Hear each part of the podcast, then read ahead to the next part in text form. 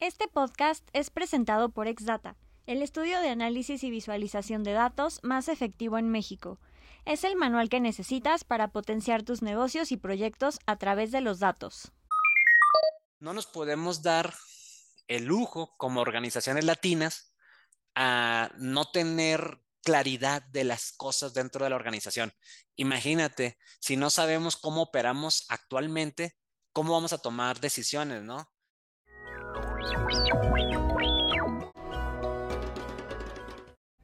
Hola, mi nombre es Lili Cuesta y te doy la bienvenida a DataShot, tu dosis semanal de información sobre todo lo relacionado a los datos. ¿Cómo los utilizan las empresas? ¿Qué pasa con aquellos que no lo hacen? ¿Cómo su uso puede impulsar tu estrategia de negocios? Y más. Israel es uno de los principales promotores de la arquitectura empresarial en Latinoamérica desde hace más de 20 años. Ha sido conferencista en foros como The Open Group, Gartner, Innovación Latam, ISACA y muchos foros más. Actualmente es director comercial de Mega, empresa francesa líder en soluciones de gobierno de datos, arquitectura empresarial y GRC, gobierno, riesgo y cumplimiento. Finalmente, es co-host del primer podcast en español de arquitectura empresarial. Hola Israel, bienvenido a DataShot. Hola Lilian, ¿qué tal? Buenas tardes. Muchas gracias por la bienvenida. Ay, me da mucha emoción platicar contigo porque hemos escuchado tu podcast y sabemos que eres un architect evangelist, entonces sabemos lo mucho que te gusta la arquitectura empresarial, cuánto te has especializado en eso en los últimos años y pues justo me, me gustaría que nos contaras un poco más acerca de esto. ¿Estás listo? Sí, claro que sí, por supuesto. Adelante, por favor, empecemos. Buenísimo. Bueno, pues tal cual, quiero empezar platicando un poquito acerca de qué es la arquitectura empresarial. Sí, eh, te, te, comento que es una muy buena pregunta que la he tenido que estar respondiendo los últimos años de mi carrera profesional porque pues al principio no era muy fácil que las empresas entendieran qué es la arquitectura empresarial. Hoy en día ya cambió porque creo que ya existe dentro de las organizaciones normalmente una figura que se llama arquitecto empresarial o por lo menos hay personas que promueven la arquitectura. Y eh, para responder concretamente tu pregunta, la arquitectura empresarial es una disciplina, es decir, que no es un proyecto, no es una herramienta, no es una metodología, es un estilo de trabajo que las organizaciones adoptan para poder entender la situación actual del negocio y la situación futura.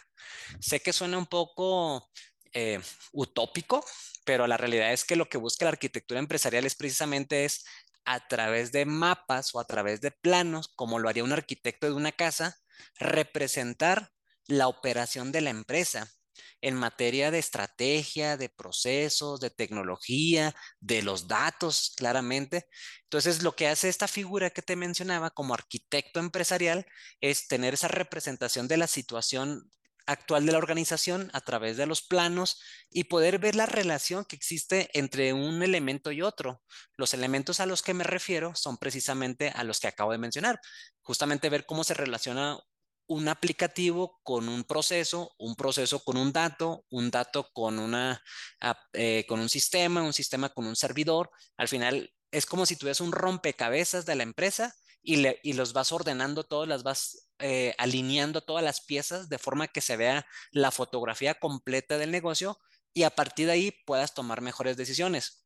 Evidentemente hay un poco más de detalle, pero tratando de simplificar mi explicación es eso, es crear como mapas de la organización, tanto de la situación actual como de la futura, porque una vez que ya tienes la situación actual de la organización, el siguiente reto es, bueno, ¿dónde podemos mejorar y cómo podemos crear una representación de algo distinto que nos va a ayudar a poder este, vender más, de poder cumplir, de poder responder. Entonces, eso es lo que es la arquitectura. Es una disciplina, es un estilo de trabajo que adoptan las empresas para tener una representación gráfica y es así tal cual es, gráfica, gráfica. Es decir, a través de, aunque no, no nos gusta decir que hacemos dibujitos, pero es con, como si fueran imágenes representativas de la empresa. Entonces, eso es la arquitectura empresarial. Cabe mencionar, eh, Lilian, que la arquitectura empresarial ya tiene más de pues 40 años que se empezó a promover en Estados Unidos principalmente y en México llevamos ya poco más de 20 años que hemos visto que las organizaciones han entendido la importancia de tener ese, esa guía, ¿no? Ese mapa que, a lo que me refiero. Este, entonces, pues sí, es una, es una disciplina, evidentemente tiene sus retos, es algo que hay que trabajar, pero sí, sí, se puede y ya hay muchos casos de éxito de empresas que han logrado beneficios gracias a la arquitectura empresarial. Oye, qué interesante. Y es que, digo, no sé, ahorita me contarás un poco más acerca de cómo se fue dando la adopción, no digamos en México, sino también a nivel Latinoamérica, pero también me llama la atención que tiene mucho que ver con los datos, ¿no? Yo creo que Muchas veces aquí en Exdata, cuando hablamos acerca de nuestros productos, nuestros servicios, nos enfocamos mucho en, algo que mencionabas, que es como la parte de mejorar la toma de decisiones, eh, como de tener mucha estructura en las organizaciones. Entonces, tal cual, ¿cómo se relaciona eh, la arquitectura empresarial con el mundo de los datos? Sí, de hecho es una relación muy estrecha porque precisamente uno de los componentes que conforman la arquitectura empresarial son los datos. Es un subdominio que nosotros consideramos eh, relevante dentro de la construcción de la arquitectura empresarial, ya que pues la forma en la que nos comunicamos entre la tecnología y el negocio, y el negocio con los procesos y demás, es a través de los datos. Entonces, digamos que si tuviéramos cuatro pilares importantes dentro de una organización, para nosotros un, pilar importante son los procesos, otro pilar importante es la tecnología, otro pilar importante es la, estrategia y finalmente los datos, ¿no? ¿no? No necesariamente en ese orden, sino que más bien para nosotros son como los cuatro elementos más importantes que el arquitecto siempre está velando, ¿no? Es como si de repente, imagínate que el piloto de un avión eh, solo le interesara la, velocidad y la altitud del avión pero no le interesara eh, la turbocina o la temperatura. Entonces el arquitecto tiene que estar velando por varios indicadores. Los más relevantes son estos cuatro. Y dentro de la parte de datos, típicamente tenemos un rol o tenemos una figura en la empresa que se llama arquitecto de datos. Así como tenemos un arquitecto de sistemas, un arquitecto de tecnología, eh, tenemos un arquitecto empresarial que es el que ve, pues, digamos que ve todo como una sombrilla. Abajo tenemos también este arquitecto de datos, ¿no? Entonces, hay una relación muy estrecha. Normalmente trabajamos muy de la mano, ¿eh? O sea, te puedo decir que, mm, que el 80, 90% de los arquitectos empresariales trabajan muy de la mano con los arquitectos de datos. Ahora, también estamos conscientes que dentro del mundo de datos hay otras disciplinas que están alrededor de la arquitectura de datos, por ejemplo, el gobierno de datos, la calidad de datos, el compliance, en fin. Pero digamos que nuestro alcance como arquitectos principalmente llega a la parte de la arquitectura de los datos.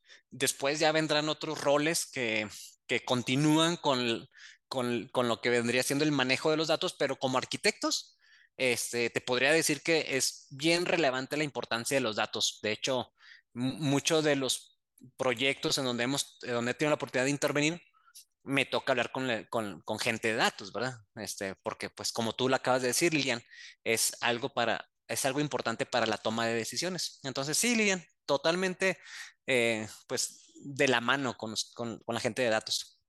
Súper, pues qué interesante. Y sí, digo, ya en episodios pasados hemos hablado un poco acerca del perfil, o bueno, más bien como de los diferentes roles que existen este, dentro de la, pues sí, como en el tema de los datos, ¿no? Data scientists, arquitectos, etcétera. Pero igual me causa mucha curiosidad saber cómo llegaste a esto, cómo empezaste a meterte al mundo de la arquitectura empresarial y la gobernanza de datos. Mira, es, muy interesante porque te podría decir que la mayoría de las personas que hoy en día estamos en arquitectura empresarial o que estamos en el mundo de la arquitectura, venimos del mundo tecnológico. Eh, muchos somos, fuimos desarrolladores o programadores de sistemas y eso de alguna manera nos generó como una eh, capacidad de abstracción o de, o de, poder organizar las cosas, al menos en nuestras cabezas. Este, entonces, digamos que yo empecé como desarrollador hace ya bastantes años y no sé si alguna de ustedes les ha pasado, o la gente que nos está escuchando, de que yo, al menos yo como desarrollador, yo recuerdo que me pedían que hiciera alguna cosa, pero yo no, yo no tenía como muy claro para qué me pedían las cosas. Yo no sabía a qué proceso, a qué, a qué base de datos o a qué objetivo estratégico. Realmente yo solamente llevaba las líneas de programación, sin embargo no tenía esa visión integral, como que no tenía esa visión holística de la organización, no tenía mucha visibilidad, que es una palabra que nos gusta mucho los arquitectos, yo no tenía la, la vista integral del negocio. Y, y, poco a poco, pues me fue interesando en saber que, pues, a ver, está un programa y ese programa lo usan las personas y las personas intervienen en procesos y los procesos utilizan datos y los datos están asociados a sistemas y los entonces me empecé a dar cuenta que es todo un mundo, es como una gran telaraña en donde todos los elementos iban embonando y entonces me di cuenta que una línea de programación mal hecha podía impactar a un objetivo estratégico. parece increíble, pero si yo no hubiera programado bien tal vez alguna ventana, una interfase del usuario final, era muy probable que no se cumpliera con algún objetivo. Entonces, ese es el efecto dominó o el efecto mariposa, en donde un pequeño movimiento en falso en alguna parte del negocio puede afectar otras, otras áreas u otros procesos. Entonces, como programador, pues como que tenía esa curiosidad de saber qué, qué había más allá de las líneas de programación. Quería saber, pues, en el mundo real cómo afectaba todo esto y fue que yo encontré algo que se llama arquitectura empresarial, que es una, como ya mencioné, pues es una disciplina que embona todas las piezas, te las va embonando. Entonces te dice, a ver, un sistema lo utiliza un proceso, un proceso tiene tareas, una tarea tiene personas, una persona está en una estructura. Entonces, todo está, todo, todo está relacionado en las organizaciones. No hay nada dentro de la empresa que no tenga relación con algo más. Y si fuera el caso, entonces tendríamos que cuestionarnos porque es que ese elemento no tiene relación con nadie. Imagínense ustedes que de pronto descubren que hay un servidor que no tiene relación con nada. Ahí está el servidor. O una base de datos y no tiene relación con nadie. Entonces, seguramente esos elementos son candidatos para poder desincorporarlos de la empresa porque no tienen relación con nadie o con nada. Entonces, eh, si te das cuenta, eh, es todo un mundo que te lleva desde una línea de programación hasta la estrategia de la empresa. Entonces, eso se me hizo súper, súper interesante y pues ya llevo aquí 20 años promoviendo la arquitectura empresarial porque yo estoy seguro que las empresas latinas, si tuviéramos esta, esta disciplina de poder tener a, a la organización plasmada, seríamos seguramente pues más competitivos a nivel mundial, ¿no? Entonces, así fue Lilian, básicamente, ¿no? De, de programador a arquitecto empresarial.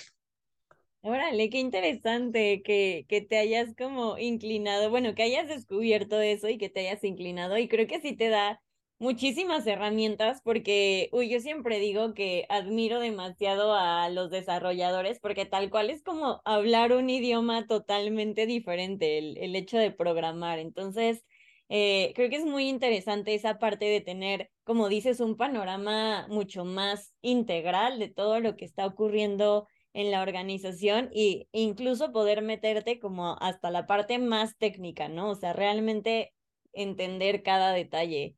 Pero bueno, ya mencionamos algunos beneficios de, de implementar la arquitectura empresarial, pero más bien, ¿cuáles serían los eh, como las limitantes en cuanto a las empresas de no implementarlo.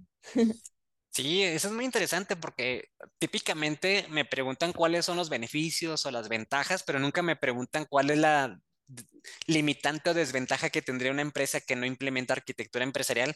Y de entrada te podría decir que perderían una ventaja competitiva contra la competencia, contra el mercado, contra pues los nuevos players que están llegando a Latinoamérica, que hoy en día pues nos llegan por todas partes porque pues ya no hay límites, ya no hay fronteras, ya ahorita se puede hacer negocio desde cualquier parte del mundo.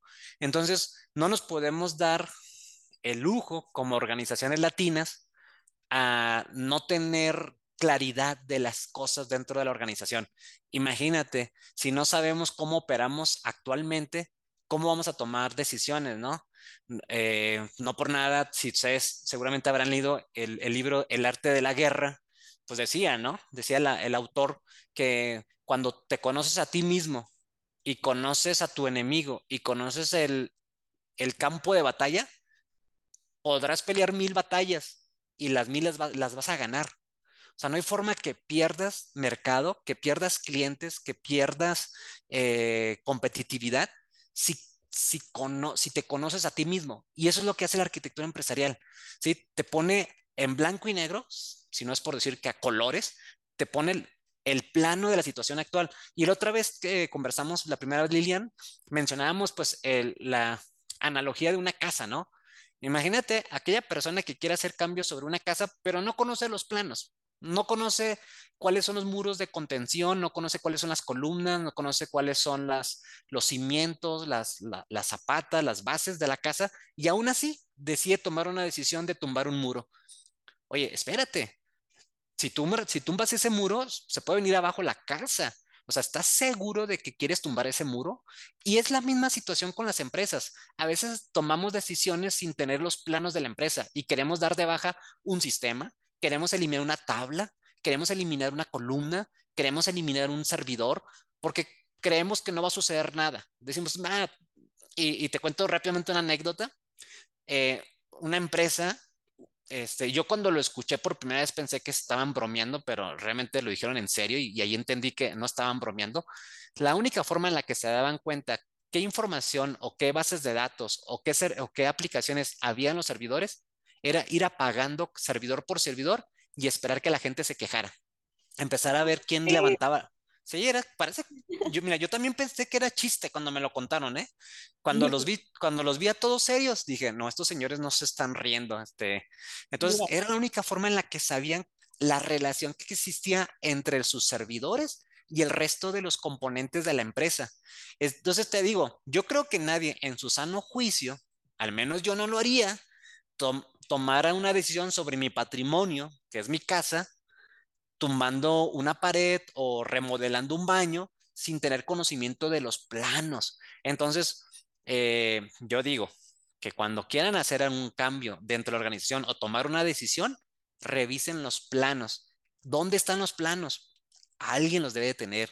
Lo ideal sería que los tuviera un arquitecto empresarial, pero si no hubiera esa figura en la empresa, pues pregúntenle al que más tiempo tiene la empresa, oye, es momento de que ese conocimiento, ese know-how que tú has desarrollado, lo plasmes en alguna parte para que todo mundo entienda cómo opera la empresa. Así que, pues sí, Lilian, de, perderían una, ventaja competitiva si, si no tienen idea qué, qué tienen en la empresa. Sí, totalmente. Y fíjate que me gusta mucho esa analogía. Para mí fue la forma más, más sencilla de entender perfectamente de qué se trata la arquitectura empresarial, porque es muy cierto y te pone en un panorama muy familiar el, el qué pasaría, como tomar decisiones sin tomar eso en cuenta, ¿no? Que en este caso, pues sería la parte de los planos. Entonces, como lo dices, si no lo hago con mi casa, porque digo, también si es mi empresa o bueno, estoy a cargo de, de una empresa, pues creo que tampoco deberíamos tomarnos esas decisiones tan a la ligera y muchas veces así se hace. Entonces, es un punto importante a tomar en cuenta, definitivamente.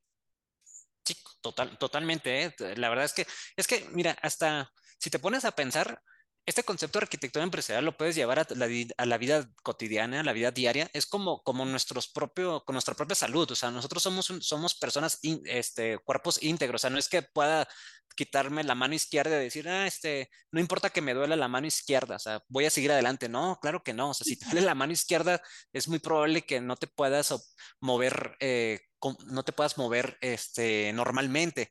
O sea, lo mismo sucede con las empresas. O sea, no puedes decir, ah, mira, los sistemas están perfectos, los datos, ah, no importa, los datos, sigamos adelante, con que los sistemas estén bien, lo de los datos es lo menos. No, no, no, no puedes ver así a la organización, la tienes que ver, y lo decía hace unos segundos, lo tienes, ver, lo tienes que ver de manera holística, 360 grados de la organización, porque de otra manera, pues seguramente tu calidad de datos no sea muy buena, aun cuando tus sistemas sean perfectos. Entonces, tienes que ver todo integral.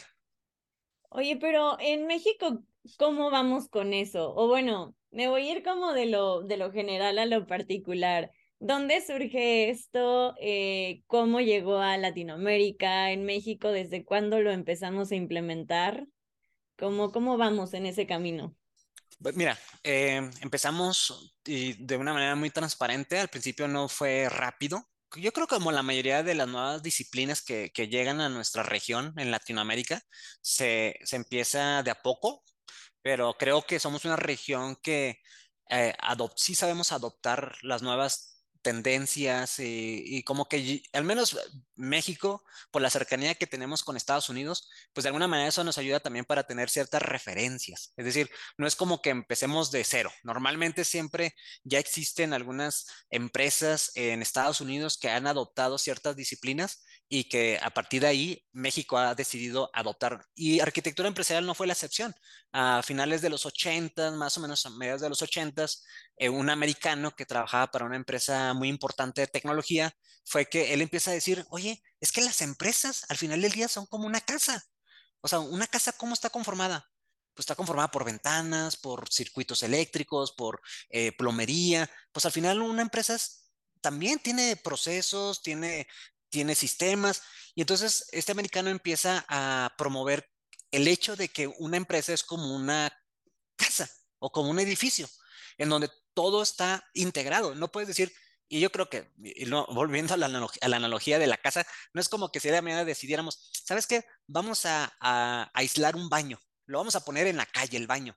No, espérate, la casa es, es una pieza única, está conformada como una gran pieza monolítica en donde sí tenemos áreas, departamentos, pero al final está todo integrado. Y el americano empezó a promover eso, te digo, como en los ochentas, y en México realmente empezó a tener eh, eco eh, a principios de los 2000, a principios del siglo, es que empiezan las primeras disciplinas, o los primeros ejercicios, principalmente impulsados por las personas que llevaban a cabo tareas de procesos, como sea que les llamemos, analistas de procesos, eh, temas de gente de calidad, inclusive gente de calidad métodos y procedimientos. Antes ustedes se acuerdan, bueno, tal vez estás muy joven, Lilian, pero en aquella época estaban muy de moda todos los ISOs. Eh, en México teníamos el Premio Nacional de Calidad, en donde lo que consistía era justamente orientar a las empresas hacia procesos, decir, a ver, rompamos barreras departamentales, rompamos silos y hoy en día todos trabajamos bajo procesos. Después se dieron cuenta que los procesos, si bien es cierto, es una de las columnas vertebrales de la empresa, dijeron, oye, espérate, los procesos no funcionan solos, los procesos necesitan sistemas. O sea, en pleno siglo XXI, tenemos que considerar que los procesos también tienen tecnología por debajo. Entonces dijeron, ¿sabes qué? Así como nos preocupamos por los procesos, nos preocupamos por la tecnología también. Y después dijeron, oye, ¿y qué pasa con los datos? Los datos también son importantes. Ah, bueno, entonces pongámosle otra patita a la mesa. Y entonces ya tenemos datos, procesos y tecnología. Oye, pero nada de esto se mueve sin la estrategia. O sea, si no tenemos una visión hacia dónde vamos, de nada sirven los procesos, ni la tecnología, ni los datos. Pongámosles la estrategia en la mesa y ya pusimos la cuarta patita, a la, cuarta pata a la, mesa. Y entonces en México se empezaron a dar cuenta que, que todo estaba relacionado y fue como, si eso empezó en, en los 2000, yo creo que en el 2010 aproximadamente vino un boom importante de arquitectura empresarial empiezan las nuevas tecnologías, nuevas tendencias, las empresas se dieron cuenta que no, no solamente consistía en, adquirir las últimas tendencias en tecnología, sino que tenían que tomar en cuenta los procesos y los datos. Eh, entonces, pasaron 10 años, podría decirte, pasó una década como para que empezara a agarrar fuerza el, el concepto de arquitectura empresarial y luego después como que vinieron nuevas disciplinas, vino todo el tema de agilismo, vino el tema de este, transformación digital, etcétera, y pasaron otros 10 años. En el 2020 se viene otro boom importante de arquitectura empresarial, principalmente provocado por la pandemia. Cuando las empresas se dan cuenta que tienen que tomar decisiones rápidas y correctas, dicen, oye, háblale a alguien que tenga los planos de la empresa, porque vamos a tener que eliminar tantas eh, aplicaciones, porque ahorita tenemos que hacer recortes presupuestales o porque tenemos que atender remotamente. Háblale al arquitecto para que nos diga cómo estamos conformados, cómo estamos operando hoy en día. Y fue ahí que en el 2020, este, otra vez se vino un boom importante de arquitectura empresarial. Y fíjate, y, no lo digo porque esté en un podcast donde se promueve la importancia de los datos, pero en el 2020, junto con la arquitectura empresarial, la parte de datos tomó todavía mucho más relevancia que en el pasado. O sea, ahí como que las empresas se dieron cuenta de que para poder contrarrestar una crisis como la que vivimos, necesitaban no solamente tener los planos de la empresa, sino también entender los datos que iban a compartir fuera de la empresa o que iban a, necesitar para contrarrestar la crisis. Entonces, esa es la historia. En México llevamos 20 años, bueno, quiero decir Latinoamérica porque mira, este, me gustaría decir que México va por delante en este concepto de arquitectura empresarial, pero en Latinoamérica hay por lo menos un país que va un poquito más adelante que nosotros en arquitectura empresarial. Entonces, esa es la historia, Lian. Espero, eh, así en resumidas cuentas, ¿no? Te resumí 40 años en, en tres minutos. No, me encanta, ¿eh? O sea, creo que haces ver como que todo haya sido muy sencillo, pero yo creo que, que, hubieron muchos retos en el camino. No, no, no, si te si te contara, sí. Ya sé, no, sí, y aparte totalmente de acuerdo con, con cómo la pandemia aceleró como la adopción de todo este tipo de soluciones, de todo este tipo de disciplinas, exactamente como lo mencionas. Pero bueno, a ver, sí me da mucha curiosidad. ¿Cuál ha sido el reto más grande que has tenido que enfrentar eh, en, en esos años que llevas de experiencia?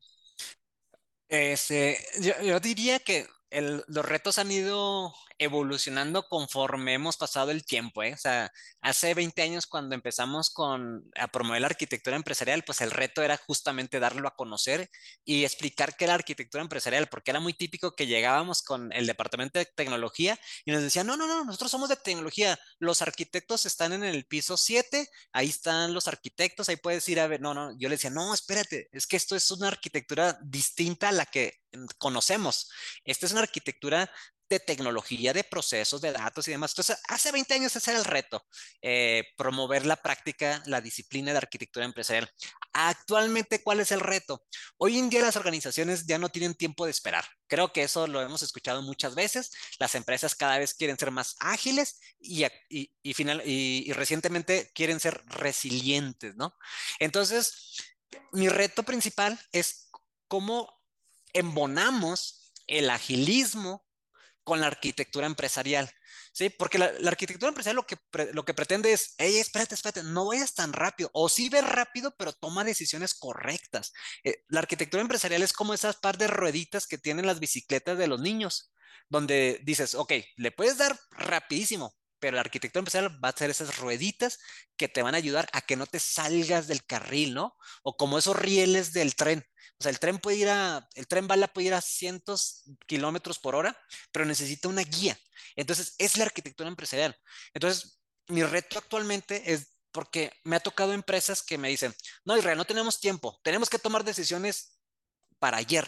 Y yo digo, estoy de acuerdo contigo, la decisión la tenemos que tomar ya pero tómala correctamente. O sea, revisa el plano, nomás asegúrate que lo que vas a hacer no va a tener un impacto hacia más adelante con, otro departamento, con otro proceso, con otro sistema.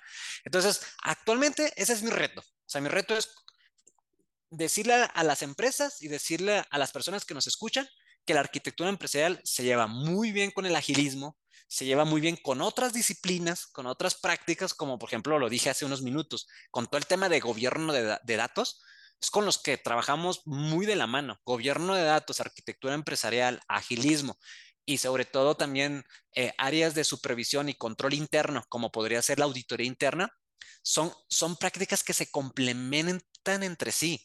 Ninguna trata de sustituir a la otra, ni mucho menos tratar de eliminarla.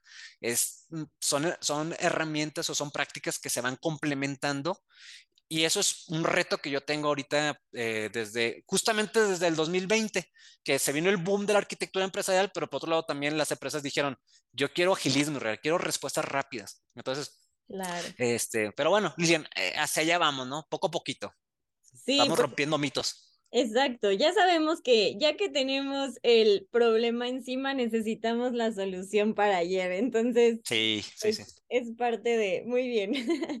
Oye, pero a ver, ahora que mencionas como que hay diversas disciplinas que apoyan a la arquitectura empresarial, me gustaría saber qué va primero. ¿En qué momento se empieza a implementar una estrategia de arquitectura empresarial? O sea, a lo mejor la, la empresa ya tiene tracción, pero nunca se puso a pensar como en esos planos que determinaban hacia dónde se iba a construir, o a lo mejor sí, pero no lo sabían, que también es, es algo que hemos platicado. Entonces, a ver, cuéntame, ¿cuál es el proceso? Sí, fíjate que eh, para responder esa pregunta, lo primero que tenemos que entender es que toda organización pública o privada con sin fines de lucro o con fines de lucro tienen arquitectura empresarial. Es más, hasta el señor que vende tacos en la esquina aquí en México tiene arquitectura empresarial. Todas las organizaciones tienen procesos, tenemos datos, tenemos una estrategia, tenemos tecnología. De pronto el señor que vende tacos en la esquina no tiene eh, la tecnología más robusta del mundo porque no la necesita, pero es inevitable. Todos tenemos esos elementos. Entonces, a partir de ahí tenemos que ser conscientes y es algo que tenemos que reconocer. Si las organizaciones no empiezan con la concientización, con ser conscientes de que cada vez son más complejas las empresas, sobre todo aquellas empresas que nacieron el siglo pasado, que son las empresas tradicionales, en donde fueron creciendo, pues muchas de manera orgánica, algunas en base a adquisiciones y fusiones, pero que pues crecieron, crecieron, crecieron, crecieron y hoy en día son un, un, un emporio. Bueno, esas organizaciones hoy más que nunca necesitan arquitectura empresarial porque se volvieron muy complejas. Las que nacieron después de este siglo también tienen arquitectura, o sea, también tienen procesos, también tienen lo que acabo de decir. Entonces, no es que la arquitectura empresarial se descubra o no es que se crea. La otra vez te decía en son de, broma que la arquitectura empresarial es como la luz, ¿no? No se crea ni se destruye, simplemente va transformándose. La, arquitectura va evolucionando. Lo que sucede es que las empresas no lo tienen formalizado. Es como si yo llegara a, la, a la puerta de mis vecinos y a cada uno les preguntara, oye, ¿tienes los planos de tu casa? Algunos me van a decir, mm, no recuerdo, probablemente por ahí están en algún lugar abandonados. Habrá quien me diga, no, por supuesto que sí, real, pues esos son los cimientos, aquí los tengo, mira, los tengo bien presentes. Entonces, hay de todo. Hay empresas que sí le dan más seriedad al tema, hay otras que confían en la memoria de las personas que llevan años y años trabajando para la empresa y que no se enferme esa persona o se vaya de vacaciones porque se lleva el conocimiento de la empresa. Entonces, la primera forma de empezar esto es mediante la concientización si el director general o el director de tecnología o el director de finanzas no son conscientes de la importancia que es tener estos planos, pues evidentemente va a ser bien difícil adoptar esta disciplina. Una vez que ya tienes conciencia de la importancia de tener los planos, y, vuelvo y repito, y disculpen para los que nos están escuchando si soy muy repetitivo, yo creo que todos los que tenemos una casa o tenemos fortuna de tener una casa, un, un departamento, nos interesaría tener los planos de la casa. Eso mismo creo que pasa en las empresas. En, el, en, mi imaginario, todas las empresas tendrían que tener los planos de la empresa. ¿sí? Entonces, una vez que ya estás consciente, viene la parte del concepto. Entender el concepto. A ver, ya entendí la importancia. Ahora explícame qué es qué es arquitectura de soluciones, qué es arquitectura tecnológica, qué es arquitectura de datos. Entonces ya empiezas a familiarizarte con el concepto. Hay empresas que inclusive crean un departamento de arquitectos empresariales. Sí, hay personas que tienen como esa habilidad de poder sacar una abstracción de la realidad y plasmarlo en un mapa, ¿no? Y decir, así opera la empresa. Entonces, una vez que ya tienes el concepto, ahora sí vienen las herramientas empezar a, adoptar herramientas. Como herramientas me refiero metodologías, políticas y procedimientos, eh, repositorios, un repositorio donde tenga todos los artefactos de arquitectura empresarial. Entonces, dentro de las metodologías, la más popular se llama TOGAF. Dentro de las políticas, la más popular es, la estandarización de tecnológicas. Imagínate que no tuviéramos una política de tecnología y cada departamento tomara la decisión de qué herramienta o qué consultoría contratar, porque no hay una política. En cambio, arquitectura empresarial te dice, hey, espérate, aquí, aquí, antes de contratar, siempre nos vamos a la política de estandarización tecnológica. Entonces, eh, la arquitectura empresarial está ahí al alcance de todos. Obviamente hace más sentido tener un departamento cuando es una empresa grande a que cuando tal vez me dedico a vender, este, no sé, eh, nuevamente tacos, y no es porque traiga hambre, pero es lo primero que se me viene a la mente. Este, pues a lo mejor el señor que vende tacos no necesita tener un departamento, como seguramente no tiene un departamento de proyectos, ni tampoco tiene un departamento de, de finanzas. O sea, pues, entonces, entre más grande sea la organización, pues de pronto me hace más sentido tener la, la, la arquitectura empresarial formalizada. Ok, ok, ok, claro, ya queda mucho más claro, o sea, tal cual como a esa escala, ¿no? A la escala del nivel del negocio es como la, la necesidad de implementar Correcto. estrategias. Muy Totalmente. bien. Oye, y mira, yo creo que la mayor parte de conocimientos, de experiencias y, y todo que he adquirido en cuanto a la parte de datos han venido como de mentores o pues de otras personas que ya han recorrido ese camino, digamos, por mucho más tiempo que yo. Entonces, igual me gustaría saber quién ha sido tu mayor mentor o tu modelo a seguir a lo largo de tu carrera y, y tal cual que te haya guiado como a introducirte en estos temas. Mira, este, sería muy egoísta decir que solo una persona, porque realmente a lo largo de mi carrera me he podido eh, alimentar de conocimiento de muchas personas con las que he, cruzado. Mm, yo no creo que solamente sea cuestión de, de tiempo, sino de vivencias, o sea, porque a lo mejor pude haber tenido 20 años promoviendo, pero pues a lo mejor nunca tuve vivencias con otras empresas, con otras personas y demás tal vez no hubiera tenido tanta experiencia como hoy en día tengo, ¿no? Entonces yo creo que no es tanto el, tiempo, sino la cantidad de relaciones que, he podido hacer y no digo que, ya, obviamente no, soy una obra, no soy una obra terminada, hay mucho por trabajar. Este, al igual que, que tú que eres host de un podcast, eh, pues tú bien sabes y lo mencionaste al principio, yo también soy host de un podcast de arquitectura empresarial y no sé si te pase a ti, Lilian, pero en mi caso, cada vez que entrevisto a alguien, me nutro. O sea, soy el primero que aprendo del conocimiento que me transmite el invitado. Entonces, cuando invité a, la gente de Naranja X en Argentina para que me explicara gobierno de datos, mm, aprendí más. Cuando invité a la gente de, de Bimbo para que nos hablara sobre el portafolio de aplicaciones, aprendí. Entonces, yo creería como que me he ido nutriendo de muchas personas de a poquito, de a poquito, y al final del día creo que así es como eh, he logrado tener pues una visión más, más amplia, ¿no? De, de, de, lo que es arquitectura y en general, porque no solamente hablamos de arquitectura, hablamos de, datos también un poco en nuestro podcast. Y, y ya nomás para, pues decirte, si, si, hubiera una figura pública, porque a lo mejor, pues a las que he entrevistado, pues son personas profesionales muy, eh, muy inteligentes, son profesionales muy buenos, pero tal vez no sean públicos.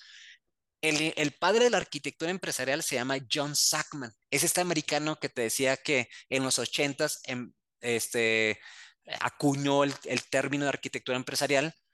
El señor todavía vive, ya de tener como, no sé, 90 años. Y, y, sin lugar a dudas, cuando en mis inicios, en el 2001, cuando yo inicié con, con cuando yo descubrí esto, inmediatamente fue mi gran referencia. O sea, John Sackman pues obviamente tiene sus videos de YouTube, tiene sus, sus libros, etcétera. Él era mi mayor referencia porque en, aquel entonces en Latinoamérica, pues no había gran, grandes referencias, o si los había, pues yo no los conocía. Este, hoy en día, después de 20 años, pues te puedo hablar de mucha gente que eh, son súper, súper expertos en arquitectura empresarial, particularmente y te decía hace unos minutos, hay un país que sobresale del resto de, los países en la región, que es Colombia. No sé si tenga que ver un tema cultural, un tema, no sé, que, es por el café o, o no sé por qué, pero ellos les gusta mucho el concepto de arquitectura empresarial, lo adoptan muy bien el concepto en las empresas. Entonces, sí, yo creo que es, es la suma de, todas las personas con las que he hablado en estos 20 años, más, más, eh, más John Sackman, ¿no? que es el padre de la arquitectura empresarial. Ya, sí, totalmente. Mira, sí hace ratito nos dejaste con la duda de cuál era ese país, pero bueno, ya quedó resuelta. Sí, no, y aparte concuerdo totalmente contigo en la parte de, de dirigir un podcast, ¿no? Y de que somos los primeros que, que aprendemos. Aparte, me gusta que tenemos un poco como la batuta o el poder de guiar un poco las preguntas o la conversación hacia muchos de los intereses propios, ¿no? De que, a ver, me interesa un poquito indagar más acerca de esto y seguramente a quienes nos escuchan, pues también. Entonces, eh, definitivamente es una plataforma que aumenta el aprendizaje totalmente. Y bueno, sabiendo esto, eh, me gustaría también que nos contaras cómo nace la idea de este podcast. Eh, sé que no lo haces solo. y también, pues, qué enfoque tiene y cuál es eh, algún aprendizaje que tengas en mente de los tantos que, que hayas adquirido de tus invitados. Y muchas gracias, Lilian. Efectivamente, un saludo a mi compañero Charlie, que es con quien llevamos a cabo este podcast. Y siéndote muy, eh, espero no se escuche este, muy eh, romántico el tema, pero la verdad es que cuando te apasiona algo, Lilian, lo quieres compartir. Es como cuando vas al mejor restaurante de la ciudad y lo quieres que todo mundo lo conozca o, o a la siguiente semana regresas con tus amigos, con tu pareja. Fue algo que nos pasó, simplemente era tanto el gusto por la arquitectura empresarial que empezamos a decir, oye, ¿por qué no hacemos un espacio público, un espacio neutral, agnóstico, eh, que sea muy pragmático, donde invitemos a personas que que al igual que nosotros han tenido retos en la vida alrededor de la arquitectura empresarial y que probablemente han batallado al interior de sus empresas y que no saben cómo promoverlo.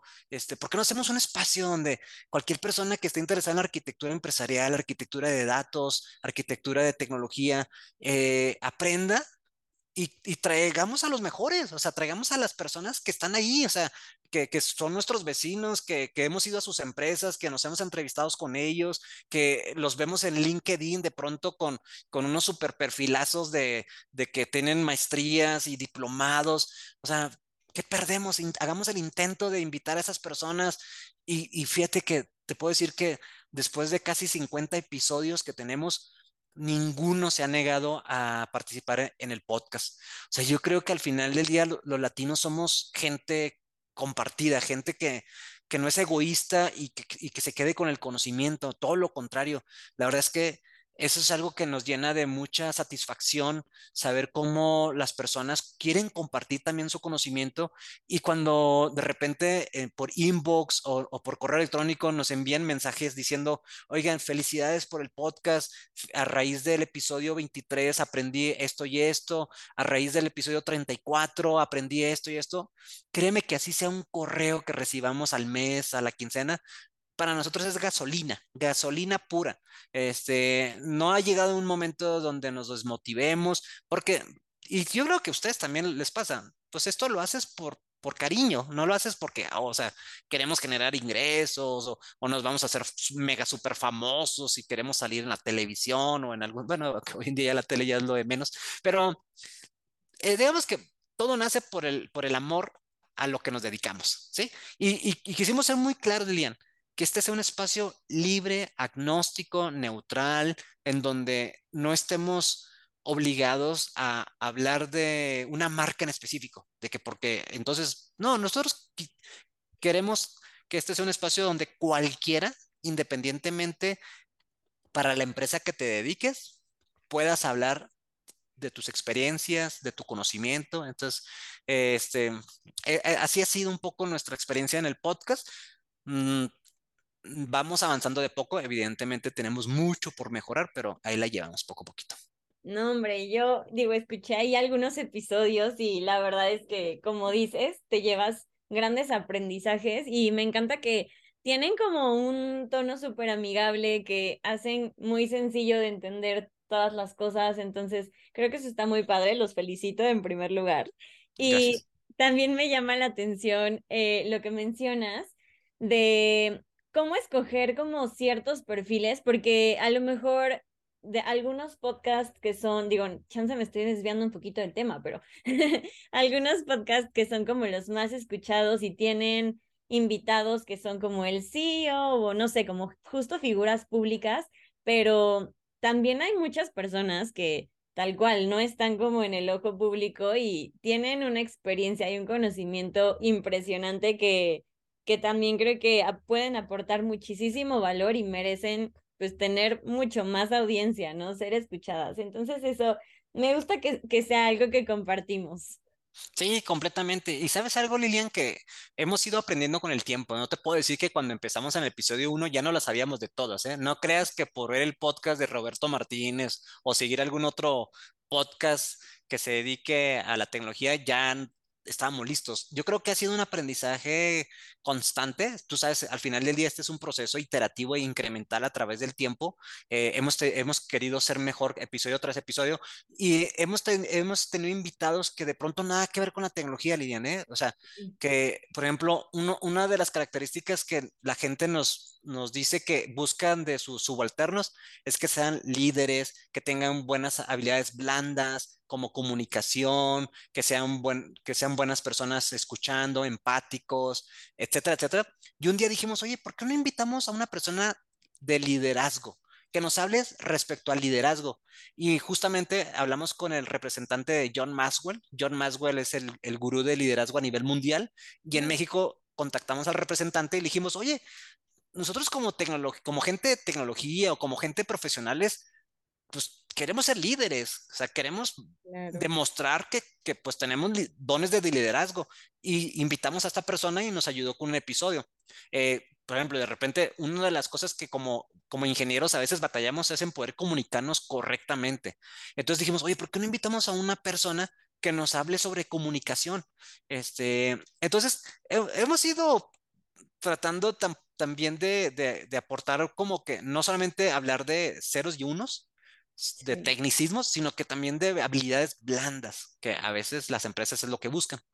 Sí, y es algo que platicábamos también la vez pasada, ¿no? Como de lo importante de hacer justo ese mix de, a ver, ya tengo toda esta parte técnica casi que dominada, ahora necesito también asegurarme de que la otra persona va a entender lo que quiero transmitir. Claro.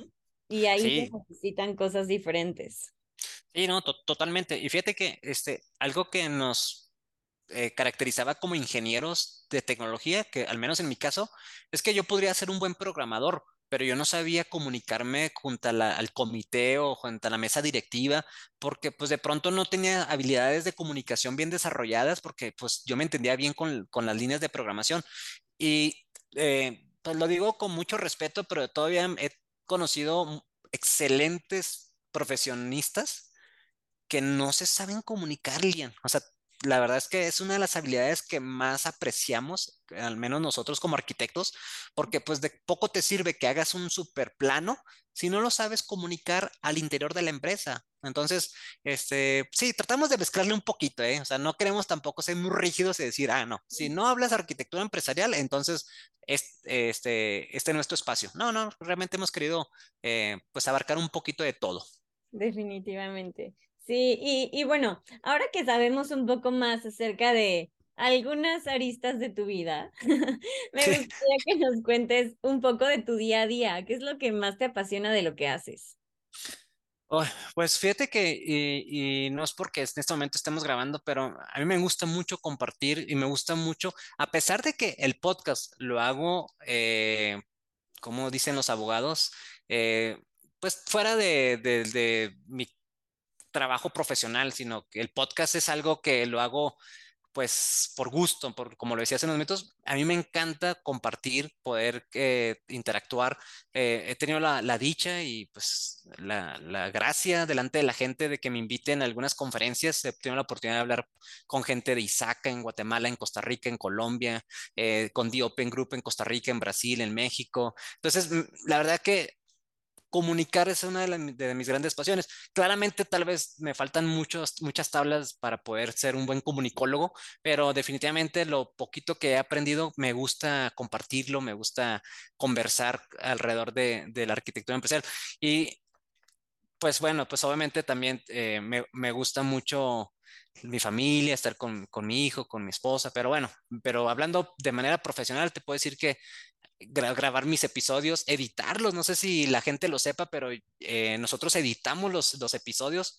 Eh, nos encantaría tener un equipo que nos ayudara a editar de una forma más profesional, eh, pero bueno, pues este, tanto mi compañero como yo nos encargamos de editar el podcast y no, y no te creas, a mí me encanta porque vuelvo a escuchar el episodio y digo, ay, mira, esto no lo había entendido así, ahora que lo vuelvo a escuchar, ya le entendía a lo que se refería. Este, y entonces lo que hago es saco pequeñas cápsulas de dos minutos de los podcasts y eso los uso como videos ganchos o no sé cómo se digan, como videos promocionales, ¿no? Entonces, eh, eso está bien padre. Órale, qué padre. Fíjate que, que sí, a mí también, la verdad, digo, aquí ya voy también a ventilar un poco el proceso, pero editar es una de mis partes favoritas. Eh, y también me pasa eso, ¿no? Digo, principalmente porque sacamos una frase como de introducción al podcast y como que lo escuchas con más atención, ¿no? De que, a ver, ¿cuál es la que mejor representa mayor parte del episodio? Claro. Y también que quede claro, o sea, pues sí, tal cual, que quede muy clara la idea en 15 segundos, 20 segundos, ¿no? Sí, es, Está padre, es retador. Sí, sí, es retador. Y bueno, ahora, ¿cuál es el mayor desafío al que te encuentras en este momento, en este momento de tu vida? Pues eh, hace tres, cuatro años me pusieron como responsable de promover la arquitectura empresarial en Brasil. De hecho, fue en el 2019 cuando me dieron esa asignatura de pues tratar de promover la práctica, la disciplina en Brasil. Y ese, créeme que es un reto impresionante. O sea, ya había tenido la fortuna de poder introducir a otros mercados, principalmente el colombiano, como ya mencioné, este, Centroamérica, pero pues ahí todos hablamos el mismo idioma, culturalmente nos, medio nos parecemos, pero eh, entrar al mercado brasileño con una práctica, y siempre bromeamos entre mi compañero y yo de podcast que decimos, si vendiéramos escobas, no tendríamos problema en Brasil. O sea, ¿qué, tanto, qué tan complicado sería describir para qué sirve una escoba? Pero arquitectura empresarial, cuando a veces en nuestros países de habla hispana batallábamos, ya no tanto, pero batallamos para explicar qué es la arquitectura empresarial. En Brasil, no, olvídate, o sea, es, es un reto muy bueno. Este, además, es un tema que me me ha servido para aprender de que, pues tengo que abrir mi mente de manera globalizada. O sea, ya no puedo seguir pensando de que, de que México es el centro del, mundo o que al menos los países de habla hispana son el centro del mundo. No, yo tengo que saber que en Brasil es, otro, es otra forma de hacer negocios. Entonces, ahí estoy en este momento. No, la pandemia no me ayudó mucho, por, pues, por razones, este, en Brasil al menos, pero yo siento que lo, voy a lograr tarde que temprano, eh, pues que los brasileños entiendan la importancia que tiene la arquitectura empresarial. Claro, seguramente así será y si ya lo has hecho pues durante tanto tiempo, es cuestión de un poco más de paciencia. Sí, sí, paciencia y perseverancia, estoy de acuerdo. Sí. Y bueno, ahora voy a pasar a una de mis secciones favoritas, que son las preguntas concretas. Son tres preguntas que le hacemos a todos los invitados la primera es que sabemos que se aprende más de los errores que de los aciertos, así que ¿cuál consideras que es el error del que más has aprendido? Ah, yo creo que haberme, en la época de la pandemia, como haberme quedado en mi estado de confort y, y no haber este, buscado tal vez más conocimiento. Creo que ese fue un error que, que en el momento de la pandemia como que dije, tal vez hubiera tenido más conocimiento sobre temas de continuidad de negocio, análisis de impacto, gestión de riesgos, temas de ciberseguridad, hubiera sido un activo importante para, para mis eh, colegas o para las personas que me rodean. Este, como que, como que me metí mucho a arquitectura empresarial que dejé de un lado otras prácticas que creo que pudieron haber sido complementarias y que en la pandemia me hubieran ayudado mucho, pues para poder también este, agregar valor a, las personas que me rodeaban. Entonces ese fue un error que cometí. Eh, inmediatamente reconocí que no podía eh, dejar de, seguir aprendiendo, ¿no? Seguir aprendiendo. Entonces yo creería que ese es Lilian. Ok, pero bueno, entonces sí, sí rectificaste a tiempo. Bueno, sí, yo pienso que sí. Muy bien. Eh, la segunda es, eh, la data está en todos lados, así que, ¿cuál es un dato o varios que consultes todos los días? Ah, pues este, mi herramienta de trabajo, que es Salesforce, para mí es, es este, vital, es mi herramienta de trabajo, ahí tengo todos mis pendientes, mis contactos, mis follow-ups. Eh, Salesforce para mí es una herramienta de las más poderosas que me ha tocado trabajar al menos desde mi posición. Entonces, sin lugar a dudas, es importantísima.